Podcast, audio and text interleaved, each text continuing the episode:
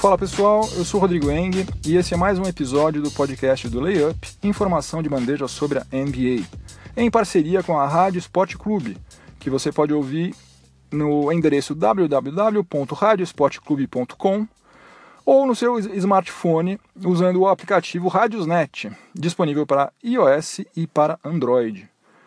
Hoje eu vou pensar alguns acontecimentos dessa primeira semana da temporada regular 2017-2018.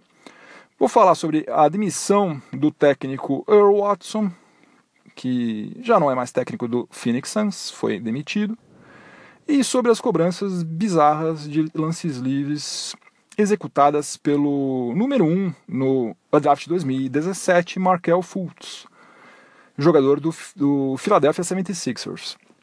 Entre outras coisas. Tem bastante assunto, então, sem mais delongas, vamos começar. O podcast do Layup está no ar.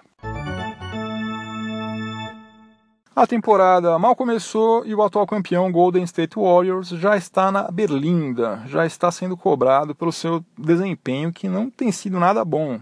O Warriors jogou três vezes nessa primeira semana e perdeu dois jogos. Perdeu na estreia para o Houston Rockets, depois venceu o New Orleans Pelicans e voltou a perder eh, para o Memphis Grizzlies. Então está com uma campanha negativa de uma vitória e duas derrotas. Agora, pior do que é, estar com essa campanha negativa é o fato de que a defesa do Golden State Warriors tem sido uma coisa terrível. Eles estão sofrendo muitos pontos. Eles têm a quinta pior defesa em saldo de pontos e eles estão em penúltimo lugar em defensive rating. Para quem não está familiarizado com a estatística defensive rating, eu explico do que se trata. É basicamente a média de pontos sofridos por um time a cada 100 posses de bola do adversário. Então ela é muito mais precisa, muito mais confiável do que simplesmente você ficar comparando médias de pontos sofridos. E o o Golden State Warriors, como eu já tinha dito antes, está atualmente em penúltimo lugar em defensive rating. Tudo bem, foram apenas três jogos, mas mesmo assim, gente, é o atual campeão da liga, o time que tem é, pelo menos quatro estrelas, que recebem salários altíssimos. Golden State Warriors está pagando luxury tax é, bem alta pelo fato de ter extrapolado o teto salarial. Uh, enfim, não era para estar tá acontecendo isso. Uh, o técnico Steve Kerr uh, deve estar tá meio preocupado por lá, porque desse jeito a coisa vai ser bastante complicada. Mesmo que se trate de uma amostragem pequena, né? afinal foram só três jogos, é estranho que esteja acontecendo isso, porque desde quando Steve Kerr assumiu o Golden State Warriors, é, sempre houve uma grande preocupação com o setor defensivo. É, eles só conseguiram chegar a três finais consecutivas e ser duas vezes campeões porque eles atacavam muito bem, atacam, né? É, é muito bem, e porque eles marcavam também muito bem. Em 2014 e 2015, quando eles foram campeões, eles foram o número 1 um em defensive rating. Depois, em 2015 e 2016, quando eles fizeram aquela campanha de 73 vitórias, eles ficaram em quinto lugar, que também é muito bom, né, se você pensar que são 30 times. E na temporada passada, quando eles foram campeões outra vez, eles ficaram em segundo lugar em defensive rating. Então tá meio estranho, tá meio esquisito. Vamos ver se foi somente uma infelicidade aí nesse início ou se está acontecendo alguma coisa diferente que a gente ainda não sabe. Outra coisa que eu achei meio esquisita também foi a instabilidade emocional dos jogadores do Warriors, principalmente naquele jogo contra o Memphis Grizzlies. O Duran e o Curry, os dois foram eliminados com faltas técnicas no finalzinho do jogo. Não mudou nada, justamente até acho que eles resolveram abrir o bico e, e reclamar mais assintosamente, justamente quando eles perceberam que a partida já tinha ido para o saco. Mas, de toda maneira, é, não é uma coisa normal, né? não é natural que o time que é o atual campeão é, tenha essa fragilidade emocional que eles têm é demonstrado. Não sei se serve de consolo para quem torce para o Warriors, mas o seu arquirrival Cleveland Cavaliers também deu uma tropeçada, uma tropeçada master, né? Eles, apesar de eles estarem com uma campanha positiva, estão com duas vitórias e uma derrota, essa derrota deles aí vale por umas 5, porque eles perderam no sábado em casa para o Orlando Magic por 114 a 93, 21 pontos de diferença. E eles chegaram a estar perdendo por 37 pontos no quarto período. 37 pontos. Derrick Rose não atuou com uma entorse no tornozelo, foi substituído pelo espanhol José Calderón. Eu gosto de falar, José Calderón. Por um instante parece que eu sou um cara poliglota, muito culto e tal. Depois eu volto para a realidade. Estou muito mais para José Calderão do que para José Calderón. Mas enfim. Uh, nada disso justifica uh, você perder em casa o time que é o atual vice-campeão da NBA perder em casa para o Orlando Magic, com todo respeito ao Orlando Magic, por 21 pontos. Né? É muita coisa. Para você ter uma ideia de quão foi terrível o jogo, de como foi um jogo fora da curva, LeBron James teve o terceiro plus-minus da vida dele, menos 31 é, plus minus aquele mais menos, né? Ou seja, quantos pontos o seu time marcou ou sofreu, né? Conforme o caso, enquanto você esteve em quadra. Enquanto LeBron James esteve em quadra, o saldo dele, o saldo pessoal dele, foi de menos 31 pontos. É uma tragédia, né? Para ele, então, que é um dos maiores de todos os tempos, você ter um plus-minus de menos 31 é sinal de que tem alguma coisa também muito errada. Kevin Love até que jogou bem, dentro do possível, né? Jogando como pivô, é, ele marcou 19 pontos e pegou 9 rebotes. Só que, defensivamente, ele foi um prato cheio para o Nikola Vucevic, pivô do Orlando Magic, que deitou e rolou no garrafão do Cleveland Cavaliers. Aliás, é o caso, talvez, do técnico Tyron Lu começar a rever essa história de escalar sempre o Kevin Love como pivô titular. Talvez em algumas ocasiões valha mais a pena trazer de volta para o time principal o Tristan Thompson.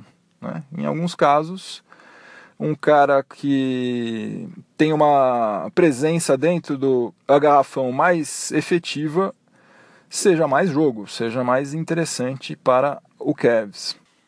E ainda é muito cedo para tirar qualquer tipo de conclusão, mas já começa a preocupar um pouco o desempenho de Dwayne Wade. Ele atuou nessas três primeiras partidas é, e teve média de apenas 5,7 pontos.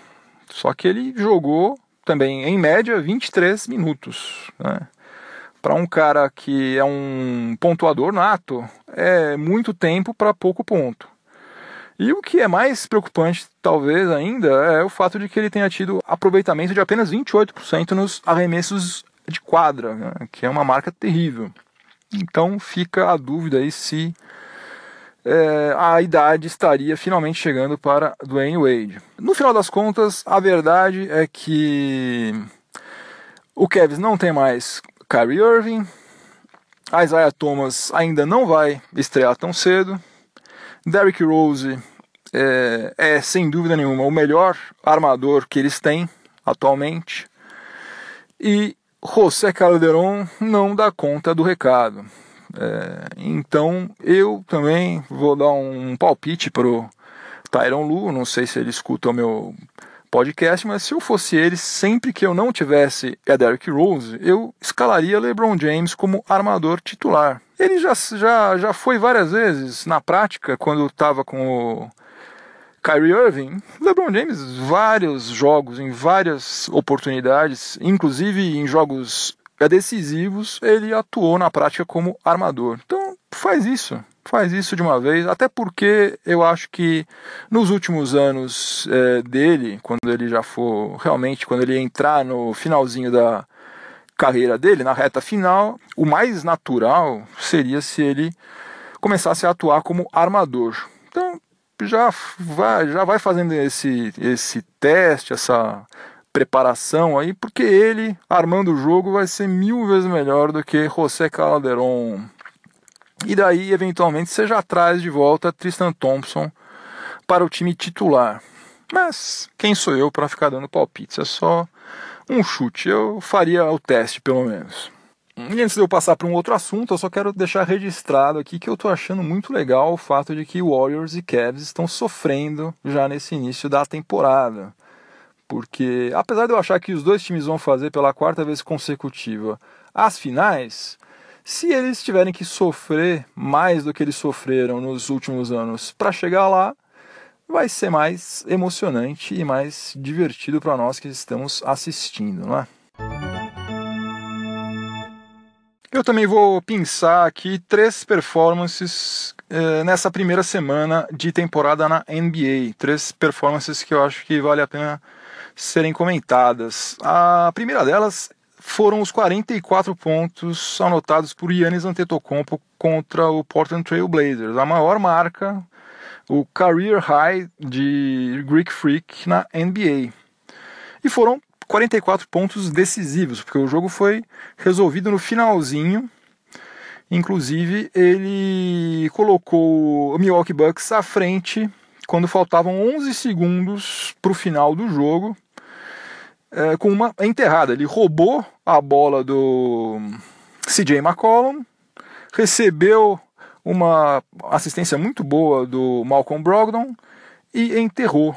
Né? O cara atravessa a quadra com três passos, deu uma enterrada daquelas cabulosas. Ele converteu 17 arremessos de quadra com 73,9% de aproveitamento que é uma marca também sensacional. Ele terminou a semana inicial da, da temporada liderando a NBA com média de 38,3 pontos por partida.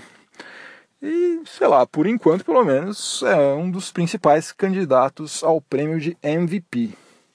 Uma outra performance que eu acho que vale a pena ser comentada é a do pivô sérvio do Denver Nuggets, o Nikola Jokic, na vitória sobre o Sacramento Kings. Ele ficou em quadra durante 30 minutos, pegou 9 rebotes, fez 7 assistências, só que ele não marcou um ponto sequer. Ele fez 4 arremessos de quadra e errou os 4. E por que cargas d'água eu estou selecionando essa performance do Jokic para ser abordada aqui no podcast? por um motivo muito simples. Jokic ficou em quadra durante 30 minutos, como eu já falei. Durante esses 30 minutos, o adversário, o Kings, marcou 30 pontos. Beleza?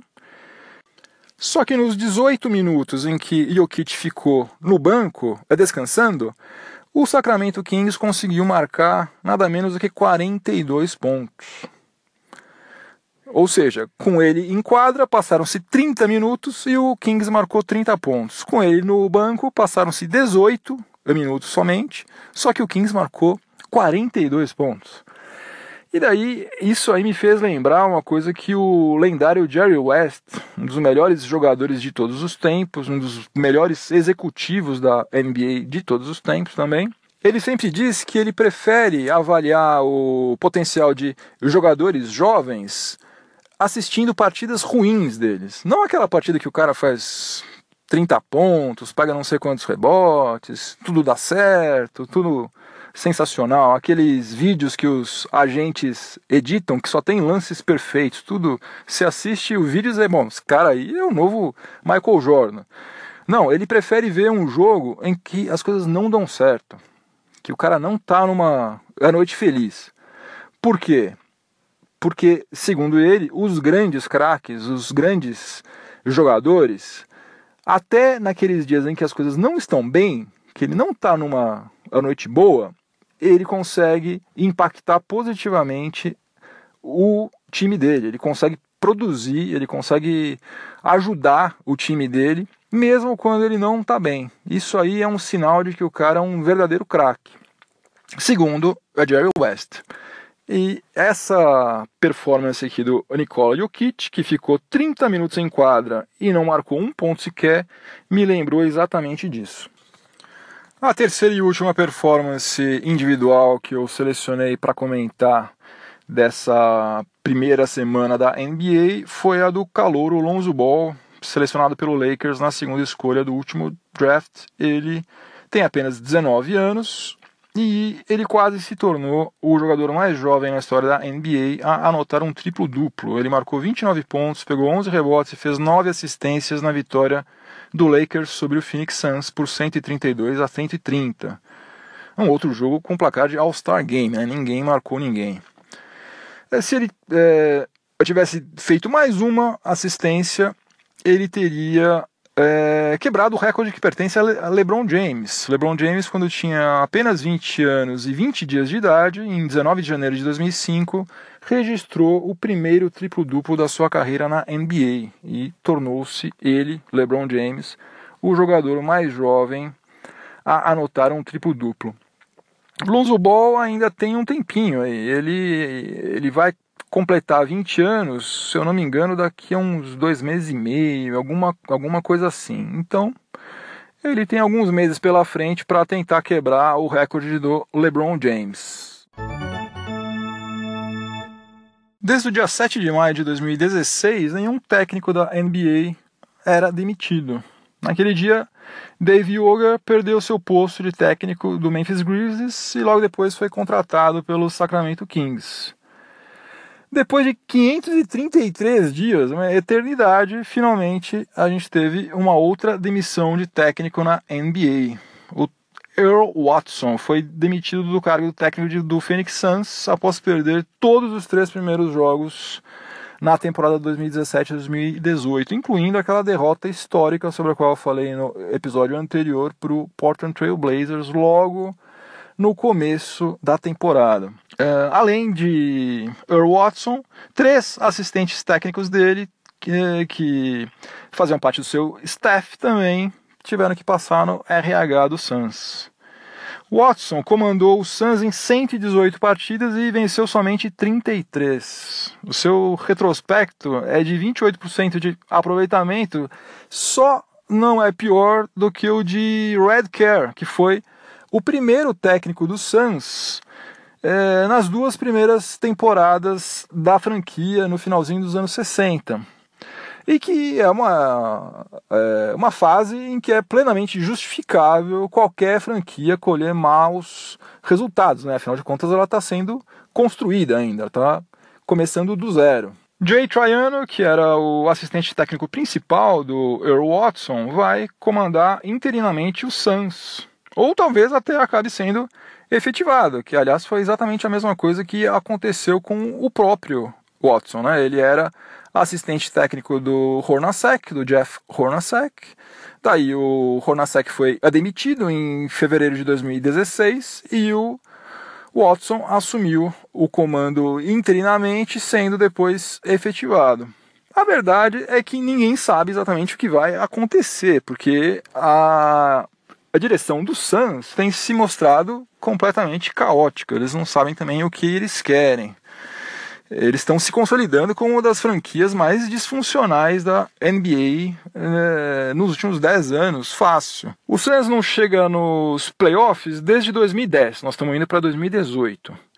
E nos últimos cinco anos, considerando-se essa próxima troca, né, porque eles mais cedo ou mais tarde ou vão ter que efetivar esse Jay Triano, que eu confesso para vocês que eu não faço a menor ideia de quem seja, ou vão ter que contratar um outro técnico, né? Então, quando eles realizarem essa próxima troca, vai ser a quinta troca nos últimos cinco anos. É muita instabilidade para um time só, né? Não dá para você seguir nenhuma linha de trabalho, de projeto, sei lá que nome você queira dar, se você troca de técnico uma vez por ano. E não é por acaso também que já mais de um jogador deles pediu publicamente para ser negociado. Basicamente falou: oh, me tira daqui, pelo amor de Deus, socorro.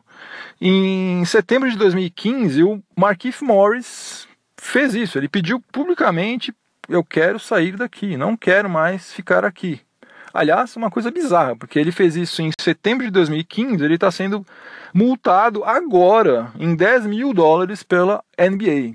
Estão um pouco atrasados. Aí teve um delay aí de mais de dois anos. Uma coisa bem estranha cá entre nós. E o outro que fez isso, ontem, logo após a gente ficar sabendo que o Earl Watson não era mais o técnico do Suns, foi o Eric Bledsoe. Eric Bledsoe entrou na sua conta no Twitter e publicou o seguinte: I don't wanna be here.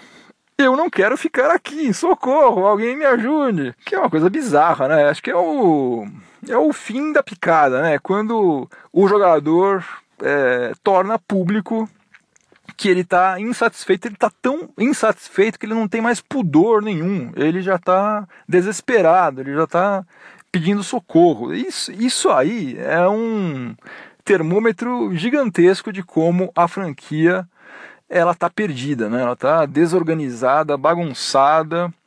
Você sabe qual é o free agent que tem alguma categoria, que tem alguma qualidade que vai querer assinar contrato com o Santos? Nenhum, né? Nenhum, porque o cara vê isso aí e fala: Meu Deus do céu, eu não vou para lá de jeito nenhum. Quem tá lá já quer sair, por que, que eu vou para lá? E outra coisa também, que técnico que vai querer começar um trabalho com um time bagunçado desse, onde ele sabe que vai ter muito mais a perder do que a ganhar, porque vai levar um tempão para ele conseguir começar a colocar a casa em ordem e pelo que ele viu nos últimos anos acontecer, é muito provável que nesse meio tempo ele acabe sendo demitido, como todos os outros técnicos também foram. Então é muito mais provável que ou eles efetivem esse Jay Triano aí, ou vão atrás de um outro técnico inexperiente como era o Earl Watson. Eu acho difícil que eles consigam contratar um técnico de ponta, alguém renomado e tal. Se bem que tem alguns nomes que estão aí rondando, né? Então, tem alguns desempregados ilustres aí que eventualmente podem acabar dando as caras em Phoenix. Vamos ver. Eu tenho uma grande simpatia pelo Phoenix Suns desde os tempos de Charles Barkley lá nos anos 90. Vamos ver, torço por eles, mas não boto a menor fé de que eles vão sair dessa enrascada aí tão cedo. Continuando o podcast do Layup em parceria com a Rádio Sport Clube, vou falar agora sobre o calouro Markel Fultz, o primeiro selecionado no último draft, no draft de 2017 pelo Philadelphia 76ers. Ele é um armador, ele tem 1,93m, pesa 88 kg. Só que ele resolveu que ele vai arremessar lances livres como fazia Shaquille O'Neal. Shaquille O'Neal é um cara monstruoso, um cara gigante, fortíssimo. Ele tinha uma mecânica bizarra para cobrar lances livres, que não funcionava, aliás, né? ele sempre foi um péssimo cobrador de lances livres, mas ele é, arremessava daquela forma bizarra porque ele achava que daquela maneira ele conseguia dosar melhor a força. Então ele achava que daquela forma ele tinha mais chances de converter lances livres. Só que o Markel Fultz ele começou a temporada 2017-2018, né, a sua primeira no, na NBA, arremessando mais ou menos da mesma maneira que Shaquille O'Neal fazia.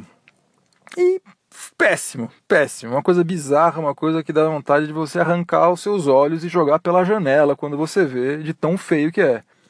E daí a imprensa americana foi lá falar com ele, né? Chegaram para ele e perguntaram: Vem cá, amigo, que mal lhe pergunte por que diabo você tá batendo o lance livre desse jeito esdrúxulo? Porque se você olhar, quando ele estava no high school, quando ele estava no Washington Huskies, né, o time da NCAA, mesmo na Summer League, na, enfim, ele arremessava mal lance livre, sempre foi um cobrador medíocre, acho que ele tinha média de algo em torno de 64%, 65%, que é muito baixo para um armador.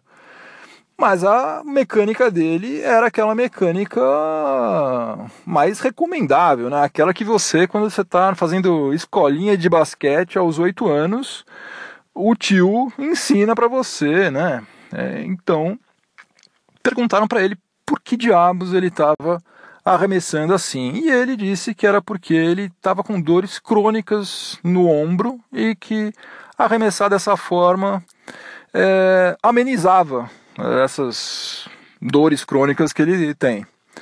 Cá entre nós, eu não quero julgar ninguém, não quero fazer conclusões precipitadas, mas me parece que essa desculpa é uma desculpa esfarrapada. Eu acho, é um chute, não é nenhuma informação exclusiva, é meramente um chute meu. A grande vantagem de ter um podcast só seu é que você pode ficar dando vários chutes ninguém te edita, então vou dar mais um chute aqui. Eu acho que ele simplesmente tentou alterar a mecânica dele visando aumentar, melhorar a sua performance. Só que o arremesso saiu pela culatra, ficou pior do que estava antes. Como diziam os antigos, a emenda ficou pior do que o soneto. Eu acho que é simplesmente isso. Agora eu acho que também a bola está nas mãos de Brett Brown e seu departamento médico, seus assistentes técnicos lá, porque eles que têm que chegar no Markel Fultz e chegar para ele e dizer, amigo, de duas uma, ou você vai bater lance livre que nem gente, ou, se você está com tanta dor no ombro que você não consegue bater um lance livre, então você não pode jogar. Então você tem que ir fazer infiltração, você tem que fazer fisioterapia, você tem que fazer cirurgia, você tem que fazer, não sei, alguma coisa. Agora, um jogador de basquete que não consegue bater um lance livre porque está com dor no ombro é porque ele não tem condições de jogar basquete. Isso me parece uma coisa tão óbvia que eu até fico com raiva de ter que falar isso, porque é óbvio isso. Se você não consegue bater um lance livre, que é a coisa mais elementar em um jogo de basquete, é porque você não tem condições de jogar basquete.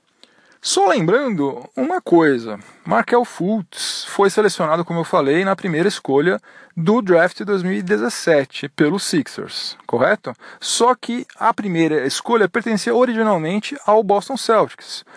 O Sixers trocou a sua terceira escolha com o Celtics e teve que ceder uma futura escolha no draft para é, ficar com a primeira escolha. Então o Celtics falou: beleza, vocês querem? É de vocês, eu vou ficar com a terceira. Por quê? Porque o Celtics sabia que o Sixers ia selecionar Markel Fultz, sabia que o Lakers ia selecionar Lonzo Ball e eles queriam selecionar Jason Tatum que foi exatamente o que eles fizeram. Danny Ainge, general manager, presidente lá do Celtics, queria contratar Jason Tatum, que foi o que ele fez, e eu vou puxar aqui os números, claro, como eu já falei, em relação a tudo, né? É tudo começo de temporada, não dá pra gente se fiar em dois, três jogos, mas por enquanto, pelo menos, Jason Tatum tem quase um duplo-duplo de médias por partida. Ele está com 12,3 pontos e 9 rebotes por partida e ele tem é, aproveitamento de 82,4% nos lances livres. Então, eu não sei, mas eu tô achando que o Boston Celtics se saiu muito bem nessa troca que eles fizeram com os Sixers. Mas é muito cedo, vamos deixar o tempo, o tempo passar. O tempo é o senhor da razão. Bom, se você ainda não viu essa cena grotesca, que é Markel Fultz batendo lances livres, dá uma entrada lá no Facebook, vai no facebook.com.br layupbr, que é a página oficial do Layup no Facebook. Eu postei um vídeo dele cobrando lances livres aí no último jogo dos Sixers. Só recomendo que antes de você dar o play, você toma um calmante, senta, reza um Pai Nosso, porque as cenas são fortes, viu? É um negócio de tirar a gente do sério. O meu tempo acabou, é hora de dizer tchau, estourou o cronômetro. Mas antes de eu me despedir, eu tenho que dar uma má notícia que chegou agora, que acabei de ler, que o Milos Teodosic, o armador sérvio do Los Angeles Clippers, sofreu uma lesão na planta do pé, uma lesão chata, pelo que eu andei lendo aqui, é um negócio que às vezes demora meses para o jogador se recuperar e ele vai ficar por tempo indeterminado afastado das quadras. Isso vai ser um problemão para o Clippers. Uma pena, né? Monte de lesão já logo de cara. Muito complicado isso aí. Paciência, vamos em frente. Quem está ouvindo o episódio pela Rádio Esporte Clube continua sintonizado, que vem mais informação esportiva em seguida. E quem está me ouvindo pelo podcast, é, se lembre de é, assinar o podcast. Assine ele no iTunes, assine no Google Play, enfim, em todas as principais plataformas, porque assim você não perde nenhum episódio. É isso aí, pessoal. Eu vou ficando por aqui. Um abração para todo mundo. Até a próxima.